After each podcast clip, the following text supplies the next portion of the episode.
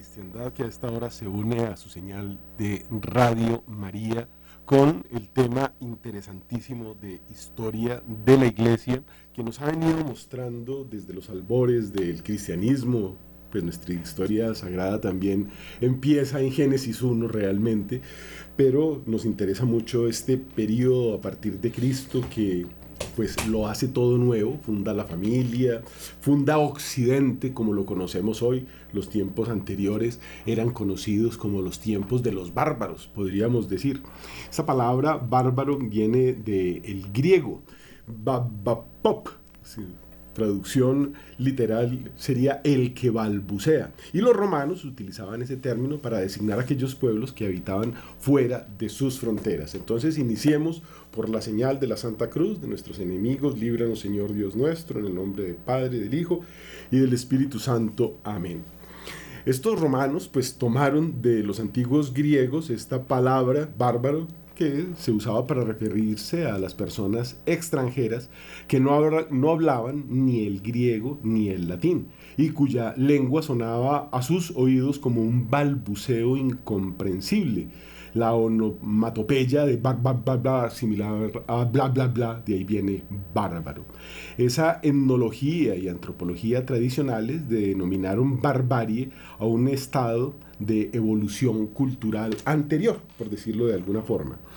Y en esta ocasión vamos a hablar de todos estos bárbaros de los Balcanes. Hemos iniciado contándoles que al norte de Grecia, en toda esta península que hoy conocemos como los Balcanes y que podríamos decir que llega hasta Austria, hasta Hungría, incluso partes de Alemania, de donde los bárbaros eh, llegaron a conquistar Roma varias veces.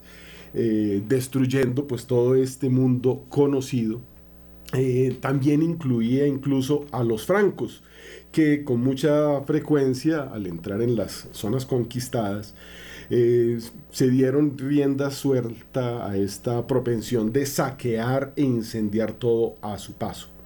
Así los anglos, que también se consideraron bárbaros cuando se instalaron en Bretaña, procuraron la destrucción de todo elemento local y cuando el historiador Procopio habla de la historia de los bárbaros en Italia, cuenta que quedó despoblada a causa de la invasión de Alarico. Esto podríamos llamarlo que fue una estrategia eh, entre dos que utilizaron estos bárbaros. Eh, digamos, la primera consistía en destruir todo lo romano, no conservando sino los cuadros administrativos para dominar y eh, barbarizar básicamente bajo el terror. Entre estos pueblos invasores solo quedó uno eh, que era el que más barbarizaba, digamos, que incluso eh, legaron su nombre, se les llamaba los vándalos, que era el más feroz de los pueblos germánicos. Cuando hablamos de un vándalo estamos hablando de un salvaje prácticamente, que ya veremos cómo no quiso aprender y solo se dedicó y se eh, especializó en destruir. Entonces eh, tenían estas estrategias de entrar destruyéndolo todo y bajo el terror eh, digamos, dominar unos pueblos que habían sido supremamente cultos, el griego y el, romano, que habían desarrollado pues todo lo que conocemos, el derecho romano todavía hoy lo utilizamos, y pues la filosofía griega ni hablar, es un método de pensar, ambos subordinados, supeditados a la teología tan superior que la modera, que la modela, que la mejora. Estos eh, vándalos estuvieron... Eh, en España, pasaron al norte de África, esas antiguas provincias romanas que conquistaron por allá en el año 429, eh, bajo un rey que se llamaba, como decíamos, Genserico, que era arriano. Entonces esto es lo que nos está dando, digamos, la, pauta para hablar de esos pueblos. Fíjense cómo estamos diciendo que salen prácticamente del norte de Grecia, que queda... Eh, al otro lado del Adriático. Pensemos en la bota italiana, entonces a la derecha de esa bota italiana, todo eso vendría a ser los Balcanes, ese mar que está a la derecha de la bota, mm, entonces ese es eh, e, el mar tan hermoso que les recomiendo conocer y esta zona tan hermosa de una gente tan especial, los que han estado en Meyugori de pronto ubican eh, ese tipo de personas altísimas, blanquísimas, de mm, muy bonitas facciones, gigantes naturales, digamos. Y uno se pregunta cómo no hubo allí una mezcla, cómo se mantuvo ese pueblo tan puro. A Split se había ido a vivir eh, Diocleciano, uno de los peores asesinos que ha tenido la historia, un emperador eh, romano. Esta zona, como digo, es muy bonito, este mar Adriático es espectacular, eso es la misma Grecia, por ubicarse de alguna forma, pero en todas estas montañas se dice que estos pueblos ilirios o dálmatas o dacios, todavía hay una ciudad que se llama Dacia, que fue cuna, podemos recordarla por los carros, ¿no? Eh, Dacia, eh, fue cuna de muchos de estos Genserico, Alarico y muchos de estos bárbaros. De allí venían y de allí su capacidad destructiva. Una gente tan grande y tan fuerte, pues le quedaba muy fácil golpear y, y matar. Entonces, tratando de encontrar estas dos digamos, vertientes que vienen, se dice, de los asirios, un pueblo que en la Biblia con Epífanes, eh, recordamos allí en los macabeos que no están en las Biblias protestantes porque a pesar de que de ellos habla nuestro Señor y habla San Pablo y está en la Biblia, en el Nuevo Testamento, unos eh, eh, herejes decidieron sacar no solo a los macabeos, sino a Tobías, y si hubieran podido hasta los evangelios, ellos querían escribir su propio evangelio. Cuidado con esas Biblias protestantes. Son versiones libres. El último capítulo de la Biblia dice, hay de aquel que modifique esta palabra, sobre él caerán las maldiciones descritas en este libro. Y hay unos señores pues que se dedicaron a modificarlo, a sacarle libros o a ponerle, bueno, eso no se puede. Entonces, eh, sigamos con Genserico, que era arriano, y aquí lo interesante, fíjense que salen de los Balcanes, dan la vuelta por toda Europa, llegan a España y vuelven a bajar al otro lado, a, al África, el norte de África, era una zona muy culta, recordemos que de por allí era eh, varios de los padres de la iglesia de los cuales hablaremos poco a poco. Entonces, eh, estos arrianos eran animados, o sea, los bárbaros realmente eran cristianos, cristianos arrianos, es decir, eran unos herejes. Ya habíamos hablado cómo fueron mal cristianizados por algunos herejes expulsados. Eh, no solo el arrianismo, sino el nestorianismo crece en, esta zona de los Balcanes y más allá, en lo que es eh, la península de Arabia, allí donde saldrá el Islam, que es otro arrianismo.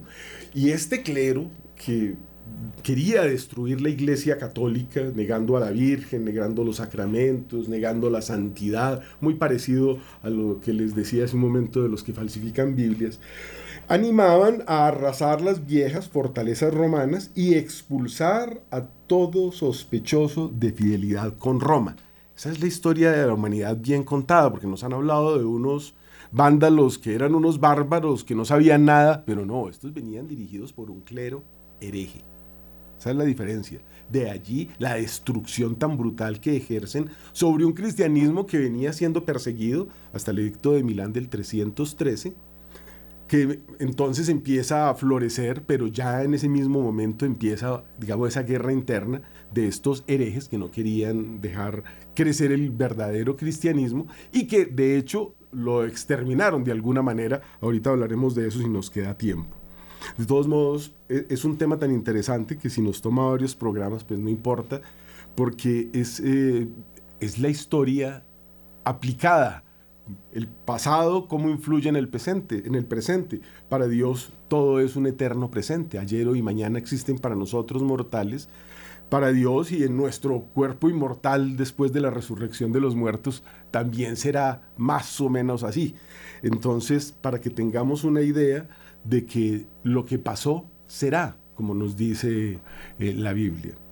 Entonces, eh, estos arrianos tenían la idea de hacer de estos, eh, se dice que eran unos 100.000 vándalos, una casta aparte, que explotase la rica región que había ocupado, algo muy parecido a lo que es el comunismo, sin mezclarse con el pueblo vencido, para lo cual prohibió bajo pena de muerte los matrimonios entre los bárbaros, los vándalos, los, todos esos, y la gente del lugar. En el plano religioso lanzó una verdadera persecución, quizás la más grande de la historia.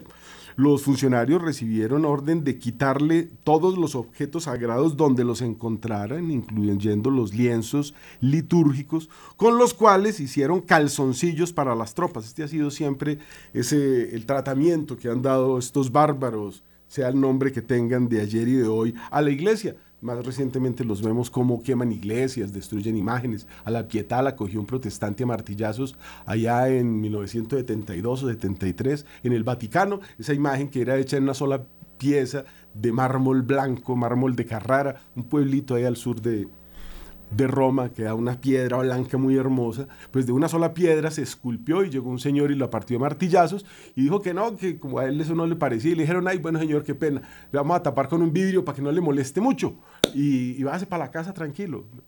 Interesante el trato para los iconoclastas que han quemado miles de iglesias, objetos religiosos y como decimos acá, en el libro de La nave y las tempestades, se llama el que estamos utilizando hoy, de Monseñor Sáenz, utilizaron los lienzos litúrgicos para hacer calzoncillos para las tropas. Luego arrebataron a los católicos las iglesias, desterraron a los obispos, martirizaron a los fieles. Los sobrevivientes solo pudieron celebrar su culto de manera clandestina, sea en casas particulares, sea en los arrabales de los pueblos. Y esto fue algo sistemático en toda la zona de la que les estoy hablando, ¿no? Partiendo de los Balcanes, dando la vuelta por todo el norte de Europa, bajando por España, llegando al África y bueno, después llegaron a América, pero esa es otra historia. El hijo y sucesor de Genserico, llamado Junerico, mostró al principio de su gobierno, ellos iban también pasando, y esto es muy interesante porque finalmente estos bárbaros se hicieron al poder, se tomaron Roma, ya eso lo hemos visto, pero aquí estamos ya viendo ese periodo donde estaban mirando a ver cómo se hacían realmente al poder sin mezclarse. Y esto es muy interesante cuando les vuelvo a recordar que estos pueblos balcánicos mantienen la pureza de su raza, su blancura de piel, su estatura, sus ojos azules, esa, esa belleza física, de la cual nos hablan también de los asirios, de ese Antiguo Testamento.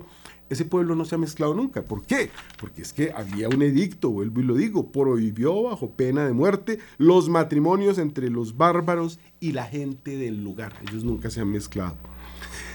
Eh, decíamos que Unerico mostró al principio cierta mansedumbre, concediendo alguna libertad a los católicos y autorizando el nombramiento de obispos para Cartago, una de estas ciudades importantes del norte de África, que ya hoy todo es bárbaro, todo es musulmán. Esa era de las zonas más, digamos, cultas. De allí era San Agustín, de allí eran muchos santos. Es decir, esta zona eh, eh, es una zona muy importante que, digamos, cayó. Eso era España, ¿no?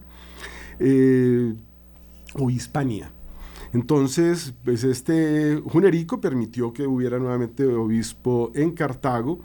Este obispo se llamaba Eugenio, desdichadamente pronto volvió a estallar la persecución, acusado por otro obispo arriano que se llamaba Cirilo, Eugenio fue, el obispo Eugenio, fue encarcelado sufriendo toda clase de suplicios. Luego lo trasladaron juntamente con miles de católicos a lejanos desiertos de arena donde naturalmente pues, la mayoría murieron.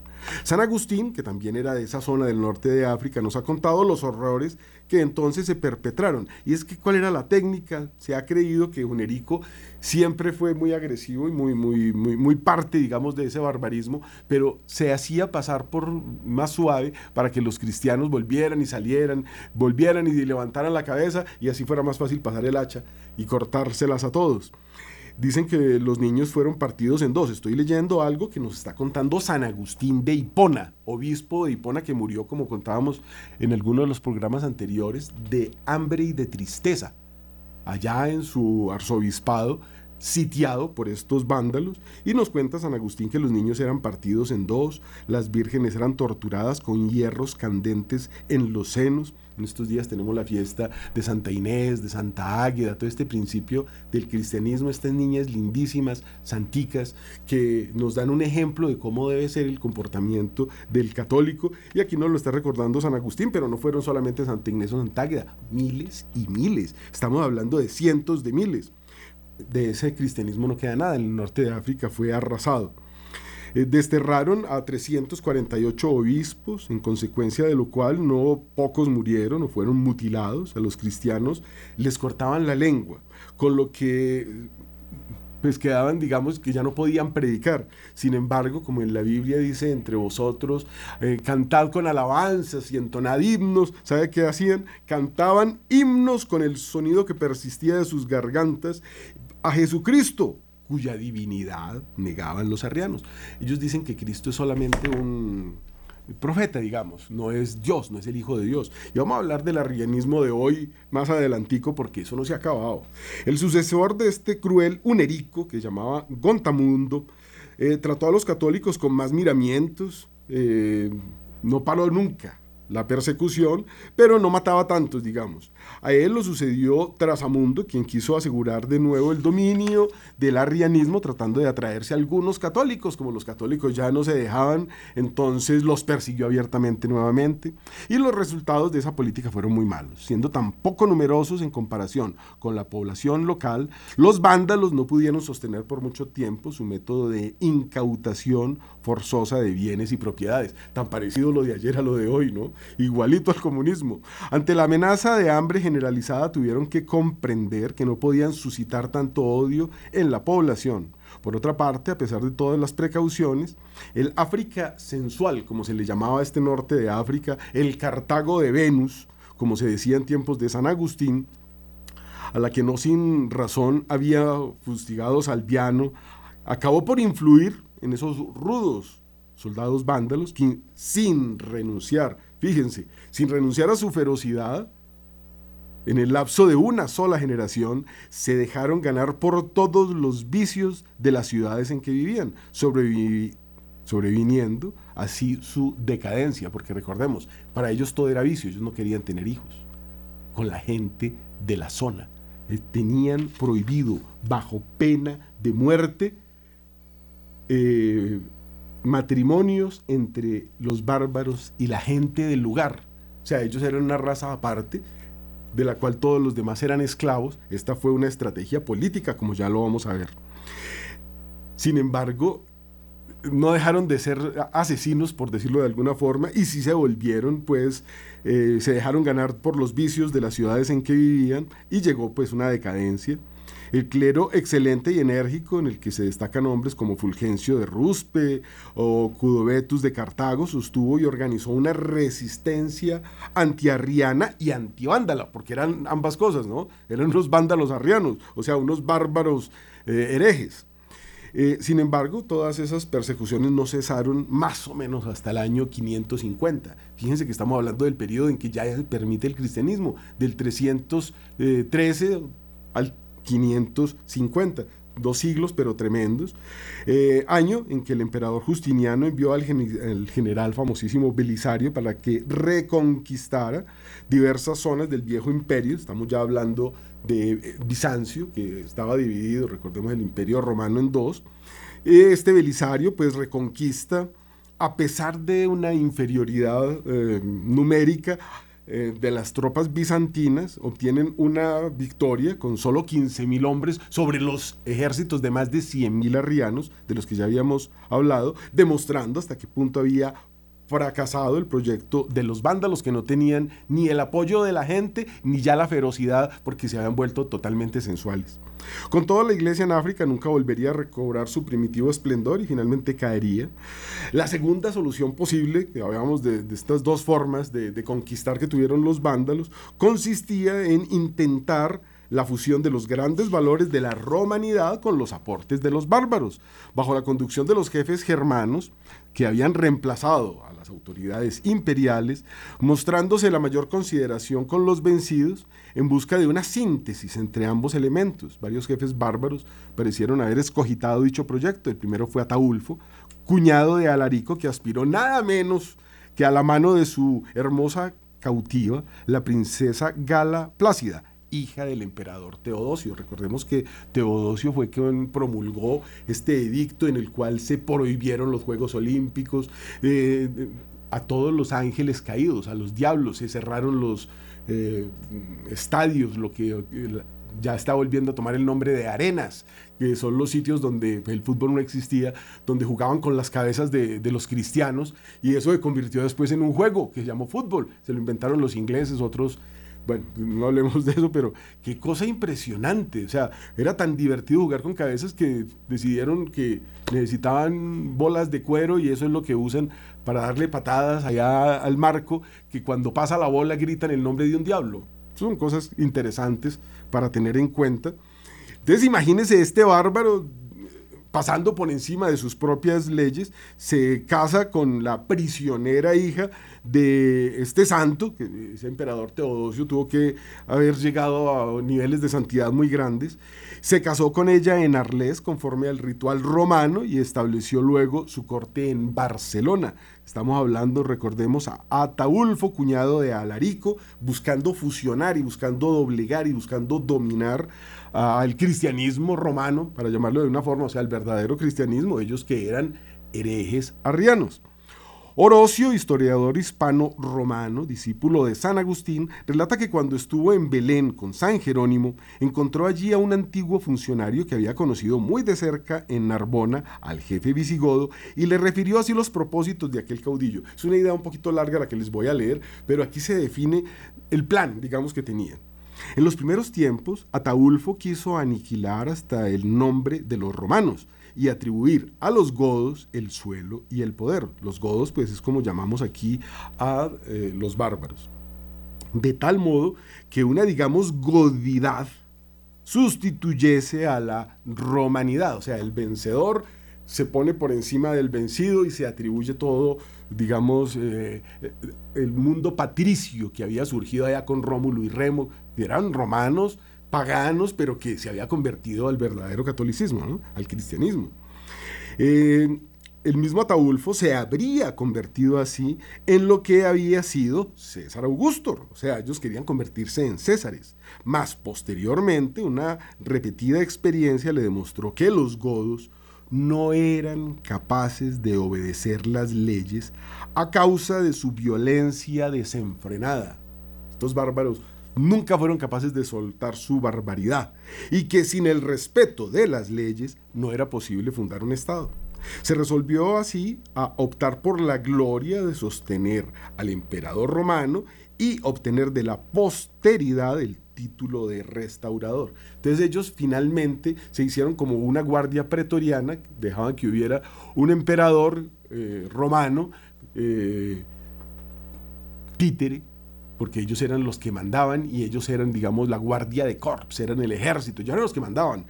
Y de esa forma ya podían dirigir este pueblo. ¿Qué era lo que ellos necesitaban? Impuestos. Esa era toda la pelea. Un pueblo sumiso con el cual no se eh, mezclaban. Y fíjense lo interesante de esto, ahora aquí un pequeño paréntesis, porque lo mismo hicieron los egipcios, se casaban entre hermanos inclusive, porque ellos eran dioses se hacían adorar y el pueblo llano era el que trabajaba para mantenerlos. Igualito que en Moscú, ¿no? O en Cuba, o donde ustedes miren. Y lo mismo había hecho antes Nimrod, ¿no? Que se declaró eh, a sí mismo Baal y se hizo adorar como Dios y esclavizó todos los pueblos que pudo. Esto, es interesante ver cómo se va repitiendo a lo largo de la historia, por eso les decía, esto todo es dinámico, todo está muy entrelazado, ¿no? Entonces, eh, Así obtuvieron ese título de restauradores, puesto que no tenían ninguna posibilidad de adquirir eh, un sustituto, porque ellos mismos no, seguían las leyes, eran son aparentemente incapaces de hacer las cosas como manda, digamos, Dios, según las leyes y los dones del Espíritu Santo. Ahí no había perdón, longanimidad, bueno, nada. Es una cosa interesante. La muerte le impidió a Ataulfo concretar ese plan tan curioso, sin embargo la idea fue luego retomada y en condiciones más favorables, dado que el emperador de Occidente abdicó y el imperio pues cayó, ya no existe. Y así uno de los caudillos más notables de los bárbaros, ya estamos llegando a Teodorico, este rey de los ostrogodos, que es este señor que les digo que es de allá de Dacia, esta zona de los Balcanes, que recordemos es una zona tan bonita que incluye hasta Montenegro, ahí hasta el lado de Kotor, toda esa zona de donde era incluso, eh, eh, eso formó parte de la República de Venecia también en algún momento, de allí era... Mm, el, gran viajero que llegó hasta la China y los más grandes eh, capitanes de barco, los grandes navegantes. Allí se desarrolló por parte de este pueblo bárbaro, pero eh, digamos que muy inteligente. Hasta el lapicero se lo inventaron en esa zona del Adriático. Eh, Teodorico, que anteriormente había sido rehén de una corte en Constantinopla, entonces conocía muy bien lo que era el imperio bizantino, hablaba, era de los pocos que hablaba correctamente tanto el griego como el latín, de modo que estaba iniciado en los valores de la civilización clásica. Al tomar el poder en la ciudad de Rávena, trató de llevar adelante el proyecto de armonizar los dos elementos de su reino, el godo y el romano. Durante más de 30 años gobernó del 93 al 526, extendió ese señorío sobre Italia, Sicilia, todo Occidente, así como sobre Panonia, Dalmacia, que es de donde él era, al otro lado del Adriático, que eran las regiones originarias, como hemos dicho, de los ostrogodos, más aún. Buscó extender su influencia fuera de sus dominios, desposando a sus hijos, y aquí viene otra vez, estos eh, eh, lo, manejaban, dicen que han sido los mejores eh, negociadores que ha tenido la historia, fue y casó sus hijos con los reyes visigodos o con los burgundios, a su hermana la casó con el rey de los vándalos y él mismo se casó en segundas nupcias con la hermana de Clodoveo, rey de los francos. Su reinado trajo prosperidad y grandeza, siendo tan prestigiado que al acabar su vida ejercía la tutela sobre Galia Meridional, sobre España. Los mismos emperadores de Bizancio lo trataban con mucho respeto. Eh, no buscó fusionar los grupos étnicos en el estado ostrogado, ya que los matrimonios entre los romanos y bárbaros estaban prohibidos, recuerdo eso, aunque él se tomaba la libertad, pues, eh, diplomáticamente, ¿no? Pero esto era solo para ponerlos en una situación de concordia. Y ahí vamos llegando entonces al arrianismo moderno, que ha tomado todas estas cosas, ¿no? Porque el arrianismo antiguo pretendía favorecer ese acercamiento de los paganos con Cristo. Eso era una cosa, eh, lo, que buscaba era eh, atraerse a todos estos bárbaros, eh, a un Cristo que sostiene que el Hijo es distinto del Padre y por tanto es subordinado a Él, algo en lo que es mucho más fácil creer. Un cristianismo laico como el de la teología de la liberación de nuestros días. ¿no? El arrianismo actual, mientras tanto, favorece el abandono total de la fe católica. Una nueva forma de arrianismo más desarrollada, porque pues eh, en esos dos mil primeros años estuvieron de práctica, ahorita ya están aplicando lo que aprendieron. Recordemos que dos emperadores romanos, Constancio II y Valente, se convirtieron en arrianos o semiarrianos, al igual que muchos caudillos godos, vándalos, lombardos, antes y después de la caída del Imperio Romano. Entonces, fíjense cómo eh, empiezan a darse unos cambios, el mundo se va como civilizando, pero pues aquí tenemos ya también tristezas, porque tenemos dos, lo que se conoce como antipapas, Félix II y Ursino, que eran arrianos. Es decir, ha habido antipapas, o sea, papas falsos que han hecho cosas terribles con la iglesia. Entonces pueden buscar a Félix II y Ursino, eran arrianos. Y otro, que era el Papa Liberio, este papa se vio obligado a firmar el credo arriano de Sirmo en el año 357 en esa carta dice que estaba de acuerdo con el arrianismo. Ese no está declarado antipapa, pero era también de acuerdo con el arrianismo. Después, bueno, ya hemos hablado aquí también de Liberio, ese no es el tema, pero sigamos con este arrianismo que e, es bárbaro. Eh, esos son todos estos pueblos que se fueron apoderando del mundo y más adelante tiene que venir prácticamente un santo, Carlomagno, a limpiar de ese arrianismo al Sacro Imperio. Pero para que tengamos claro, Arrio enseñaba que Dios, el Padre y el Hijo, no siempre existieron juntos eternamente. Entonces hay un Dios por allá y hay como un profeta por aquí que es Cristo. Constantino ordenó la pena de muerte para aquellos que se negaran a entregar los escritos arrianos. De ese tamaño era el problema ya desde Constantino, que recuerdo fue el emperador que permitió el cristianismo. Y aquí les, les leo un pedacito del edicto de Constantino contra los arrianos. Abro comillas, si se encuentra algún escrito compuesto por Arrio, debe entregarse a las llamas, para que no solo se borre la maldad de su enseñanza, sino que no quede nada que pueda recordarlo a nadie. Y por la presente hago orden pública de que si se descubre que alguien ha escondido un escrito compuesto por Arrio y no lo ha presentado inmediatamente y lo ha destruido con fuego, su pena será la muerte tan pronto como sea descubierto en este delito, será sometido a pena capital. O sea, era un delito que eh, eh, atravesaba los tiempos transversalmente. Ese primer rey de Italia, vamos a hablar un poquito de Odoacro, donde se tiene como principio ya el Sacro Imperio, podríamos decir, donde se empiezan a, dar ya reyes italianos, porque este era italiano, que derrotó, eh, que fue derrotado por Teodorico y que era de Dacia. Esto, de los Balcanes, ¿no? Los lombardos eran también arrianos o semiarrianos hasta el siglo VII. La élite gobernante de la España visigoda fue arriana hasta el año 589 Muchos godos adoptaron creencias arrianas tras su conversión al cristianismo y los vándalos pues difundieron activamente el arrianismo en el norte de África, que era lo que veíamos ahora de cómo esto se extendió. Para que veamos qué tan grave era ese problema, San Benito, cuando estaba estudiando en Roma alrededor del año 500, eh, Italia estaba gobernada por el rey godo Teodorico el Grande, que era arriano. Por eso San Benito decidió alejarse de Roma, ya que el tipo de vida que proponía el arrianismo era tan desordenado que San Benito dijo, si me quedo aquí, me pierdo. Eso es para que nos hagamos una idea de lo grave que es ese arrianismo en el cual pues Cristo es solamente un profeta, la Virgen es una señora que tuvo no sé cuánto, bueno, todas esas herejías que hemos escuchado. San Atanasio, que se conoce como el último católico, eh, como que se le llamó... Eh, o sea, hasta el Papa era arriano, entonces se, conoció como el último católico. En su lucha contra el arrianismo, señaló que los arrianos eran teólogos sutiles. Que esto es muy interesante porque eh, todas esas sectas lo siguen haciendo y todos son teólogos sutiles, que utilizan un lenguaje ambiguo y hablan en términos vagos. En la Biblia dice sí, sí, no, no. Eso de que le voy a dar la bendición, pero no estoy de acuerdo, entonces no le dé la bendición, porque una bendición es una aprobación. Eso es puro arrianismo. Estaban más interesados en la pastoral que en el dogma. Eso de que la evolución del dogma y que el dogma no puede ser así, que son pepinillos en vinagre. No, no, no, no. La pastoral, eso de ir a llevar mercaditos, eso lo puede hacer cualquiera. El dogma es el que nos mantiene y nos lleva al cielo. Porque, pues, o sea, sin fe, hay un dogma que dice que fuera del catolicismo no hay salvación. Fíjense, entonces, ¿por qué no quieren dogma sino pastoral?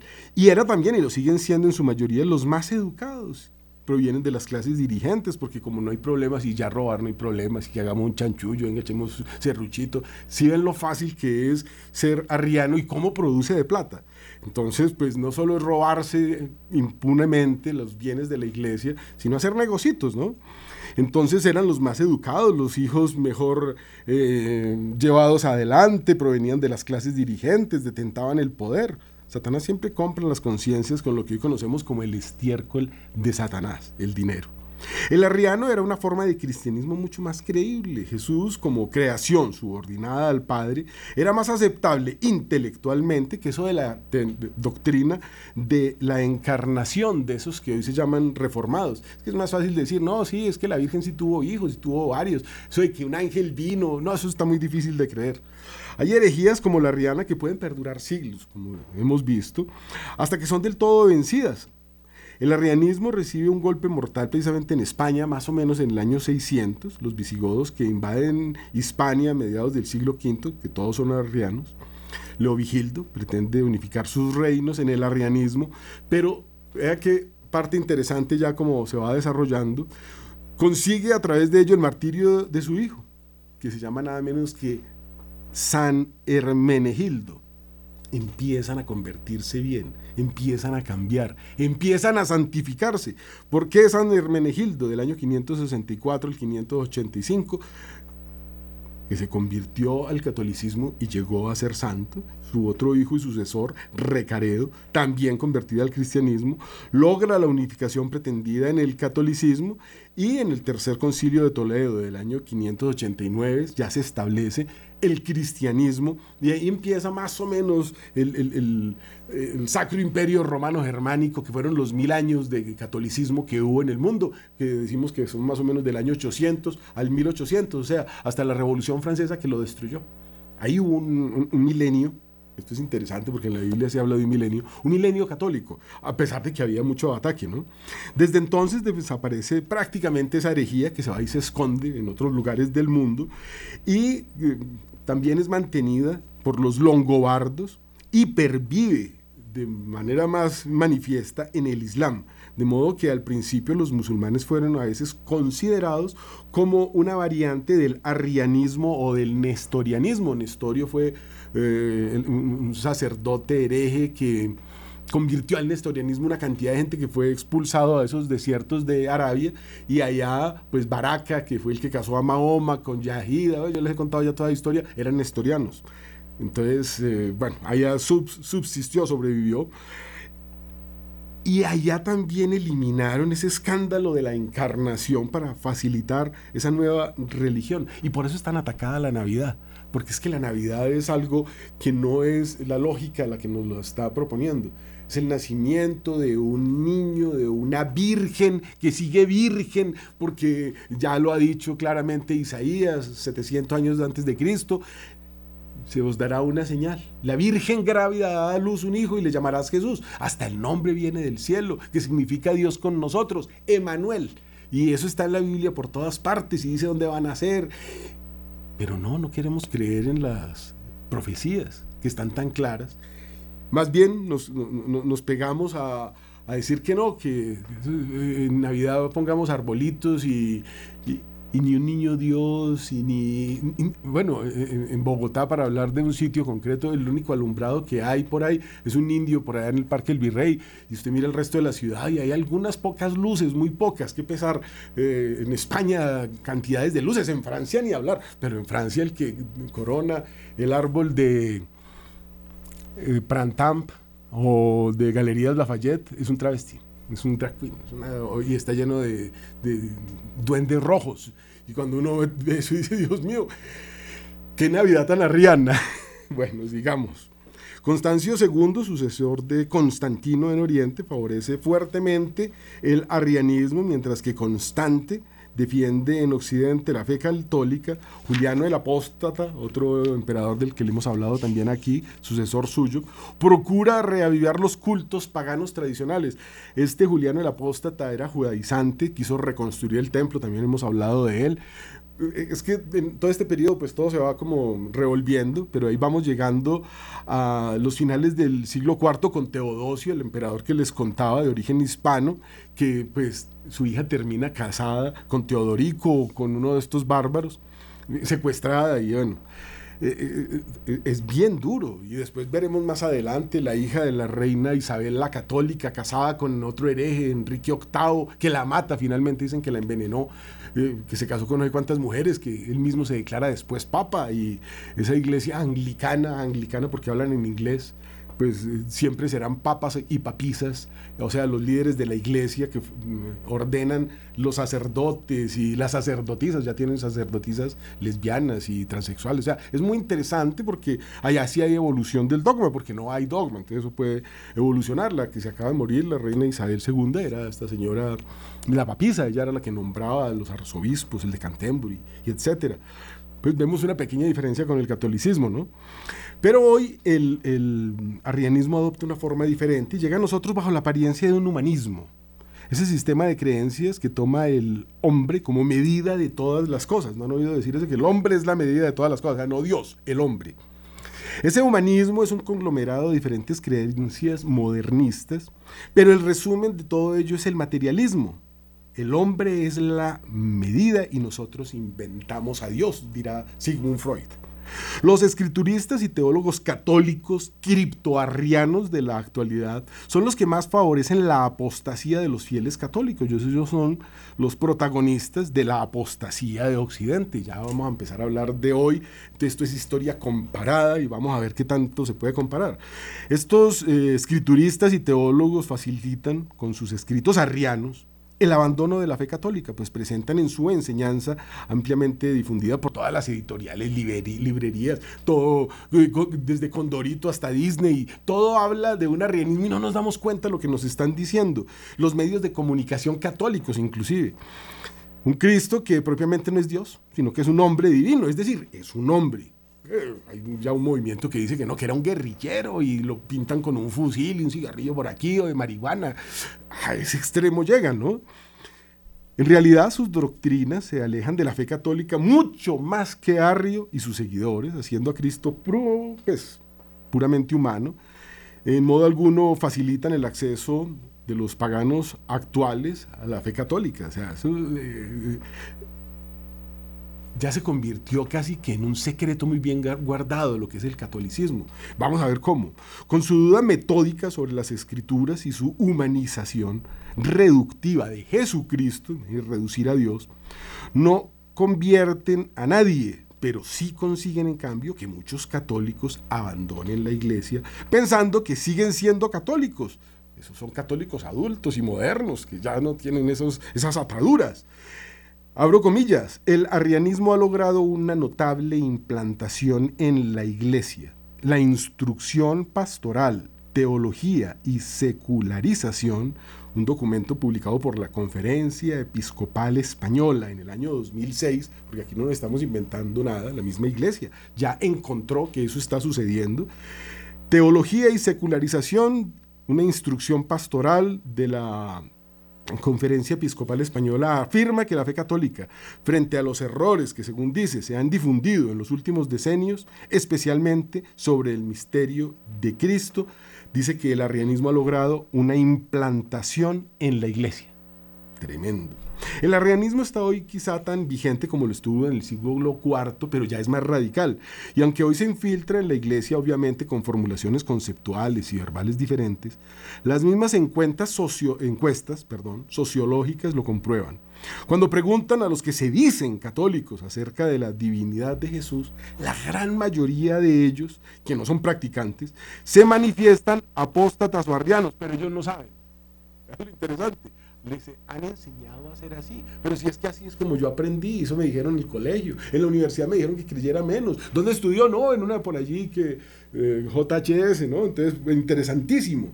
Esa herejía se da hoy sobre todo en los países más desarrollados, pero también a través de la teología de la liberación y de ciertos indigenismos teológicos falsos. Las pachamamas, ¿no? que ahora ya tenemos Viri Probati en el Amazonas y monjitas que confiesan y imparten los sacramentos. es puro arrianismo, o sea, ya no es Dios, ya cualquiera, una cosa así se ha ido difundiendo en los países menos desarrollados de fe ingenua, pero pura. Entonces ahí hay más confusión. El neoarrianismo ofrece al hombre moderno una versión herética de Jesucristo en la que puede ser aceptado sin necesidad de la fe teologal católica. Esta hoy es la más grande rebaja del cristianismo y lleva consigo la negación de la Trinidad, de la virginidad de María, de la presencia real de Jesucristo y de todas las demás verdades de la fe. Por eso usted va a la misa y se encuentra una cantidad de católicos haciendo fila para recibir la obleíta y allá se encuentra un señor enchufando obleas, como se atreven a decir, y por eso los obispos dicen que no se sabe si María Magdalena era, eh, tenía no sé qué vicios y que no se sabe si alguno de los de los apóstoles era no sé qué, dañadito. Es una cosa bastante interesante. Se nos propone a un Jesús que es un maestro bueno, un rabino chévere, o, sabio de pronto. Un bello ejemplo, un mártir de una causa noble, a lo sumo, es un ser humano que está tan realizado y tan actualizado que se ha divinizado, de pronto ascendió, un ascendido. Dicho de otro modo, Jesús es un ser humano tan completo que nos revela la imagen divina en la que todos fuimos creados y por lo tanto nos muestra cómo es Dios, pero no es que Él sea Dios. De hecho, usted le pregunta a mucha gente si Cristo es Dios y le dicen, no, no, Cristo es el maestro, a un católico. Podemos encontrar un sentido en esa eh, divinización que le ocurrió a Jesús como resultado de las gracias que recibió de Dios la vida que llevó y los sufrimientos que padeció. Eso era un chévere, un bacán, ¿no? Por eso la nueva era penetra profundamente en el mundo católico, que ya tiene cardenales que practican yoga y zen, por ejemplo. Se rebaja Cristo a un hombre y se eleva a Buda y a Brahma al nivel de Dios. O sea, ya no hay problema. O sea, si Cristo no es Dios, Buda también puede ser. Entonces, Sancocho, nueva era se llama. Muchos dejan de ir a misa y los que van la entienden solo como una comida fraterna. No practican la oración de petición ni creen en la presencia eucarística de Jesucristo, ni en la virginidad de María, ni en los milagros del Evangelio, ni en el demonio, ni por supuesto en el pecado original, ni en la necesidad de la gracia para la salvación, ni tampoco creen en un juicio final. Las almas se aniquilan, o sea, el juicio, en el que haya una posibilidad de condenación, pero son católicos, pues tienen un sinfín de autores católicos que enseñan eso en forma explícita, implícita toda la sociedad enseña de alguna forma eso, entonces la confusión brutal. Si la familia no fue fundada por Cristo, entonces podemos crear nuevas formas de familia y bendecir a los que viven en adulterio, ya que el adulterio no es pecado, así como en el arrianismo. De hecho, los que se dicen católicos hoy son realmente paganos que van a misa y se cuelgan un rosario porque da buena suerte. Así uno de los cantantes con cuatro rosarios colgados, sin necesidad de oración de petición, ni el cumplimiento de los preceptos de Dios, ni obligación de obediencia a las leyes de la iglesia. Qué rápido todo esto. Son programas que toca de pronto ver dos veces porque es mucha información, pero es tan importante que quede toda junta. Fíjense cómo empezamos hablando de unos sacerdotes, porque eso era Arrio o eso era Nestorio, equivocados, que cogieron a un pueblo ignorante y lo malformaron. Estos paganos se apoderan del mundo. Y hoy, pues desde la misma Alemania, desde Austria, desde vemos todos estos lugares que son al, al, norte de los Balcanes, donde empieza toda esta herejía, esos pueblos con ese poder tan grande de las, de las armas, descendientes de asirios.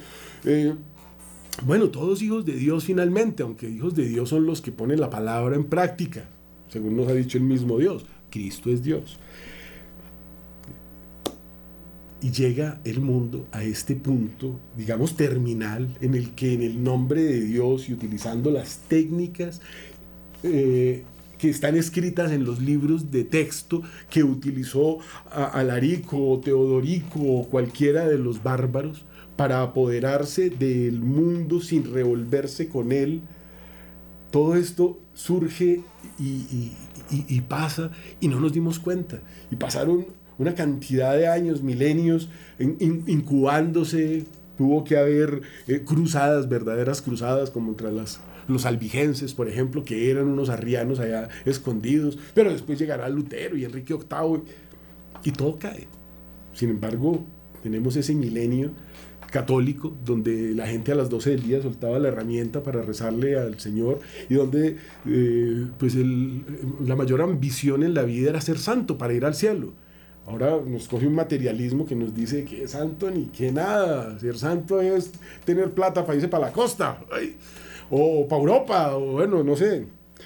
De todos modos, estos dicen que en realidad Cristo no organiza ninguna jerarquía espiritual entre sus seguidores, ni piensa en formar una institución religiosa, que es la iglesia, diferente de, esa Israel, ¿no? de, eh, que tenía otro Dios ya, porque ya hemos hablado también en el pasado como desde el rey Salomón pues se habían infiltrado todos estos demonios, más de mil traían sus mil esposas y a todos les hizo un altar y pues allá la cábala y la brujería pues se tiene que encarnar el Mesías para tratar de salvar lo que quede, ¿no?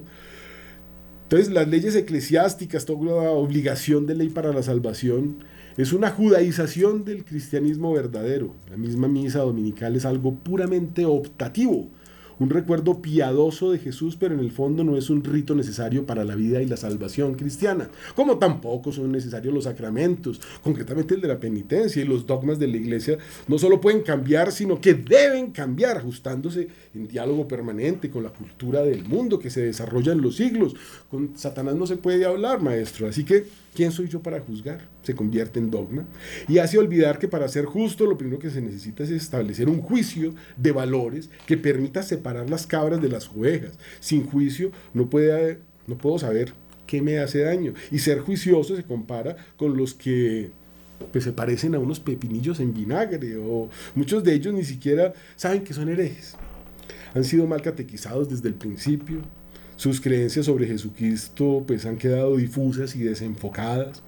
no se enseña historia, mucho menos historia sagrada, no hay catecismo, están cambiando el catecismo, pues ya se cambió la pena de muerte, los ejércitos del mundo ya no saben cómo, ya no hay ejércitos católicos, ¿no? Pero es que hay que defender, lo hizo Abraham contra el rey de Sodoma y a lo largo de la, del testamento ahí está. Después, bueno, ahorita van a quitar otros numerales que hablan de las relaciones nefandas y, ya, bueno, ¿cómo, ¿cómo, va cambiando todo, ¿no?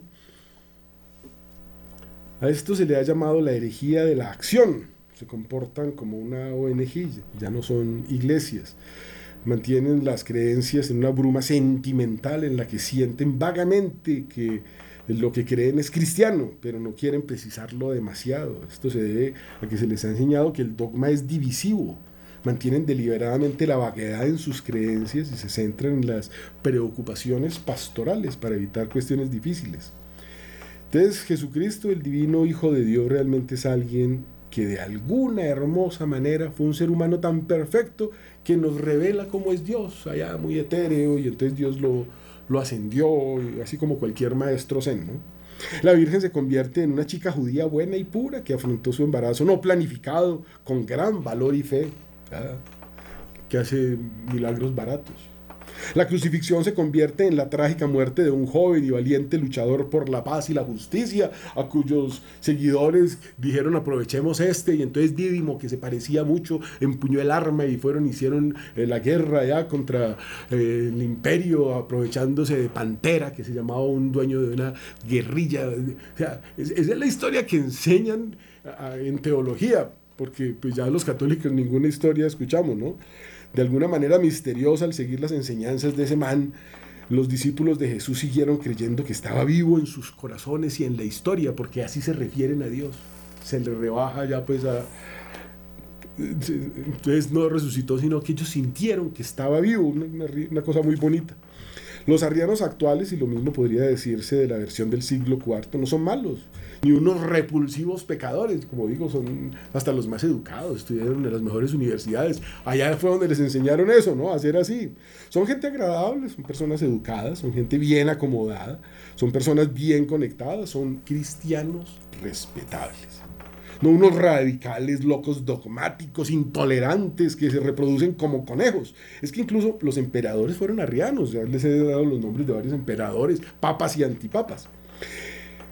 Son gente que está en la cima de la jerarquía socioeconómica, simplemente. En estos días vemos nomás lo que se destapa con el príncipe Andrés de Inglaterra, ¿no? un posible heredero al trono, que salen los documentos de Jeffrey Epstein, un pederasta que tenía una isla para llevar niñas y violarlas. Y, es, la élite la que vaya. O sea, la élite de ayer era los santos, los de hoy, pues, bueno, ya sabemos, ¿no? Además, su versión arriana de la fe parece mucho más razonable y sensata, ¿no? Porque es que no son tan, eh, tan exagerados. Y, eso es mucho más creíble que la ortodoxia intelectualmente escandalosa, por ejemplo, de San Atanasio, del que hablamos, o San Basilio el Grande, o San Gregorio Magno, todos estos grandes de la, los cuatro padres de Occidente, de los que tanto hemos hablado, los, digamos, eh, artífices de cosas tan importantes para apuntalar la fe de la iglesia, la fe del pueblo, y que pues, nos dejaron la música gregoriana, nos dejaron eh, la Biblia bien traducida, o San Atanasio nos dejó el ejemplo de ser el último católico contra el mundo prácticamente, y mire, es como Cristo, Cristo muere solo allá en la cruz, acompañado de la Virgen, después llegó San Juan, todos los apóstoles se volaron, San Atanasio después, y parece que esto se va convirtiendo en como una constante histórica. Benedicto XVI decía que tenemos que seguir siendo católicos, así no seamos más que el mismo puñado que acompañó a Jesús. El tiempo se nos acabó, eh, es un tema un poquito largo, pero muy interesante, que seguiremos viendo desde otras perspectivas, porque lo que pasó es y será. Qué cosa tan interesante. La misma Eclesiastés nos va explicando cómo estos ciclos no terminan. Que Dios los bendiga, que comulguen el domingo después de confesarse, que tengan un año santo. Bendiciones.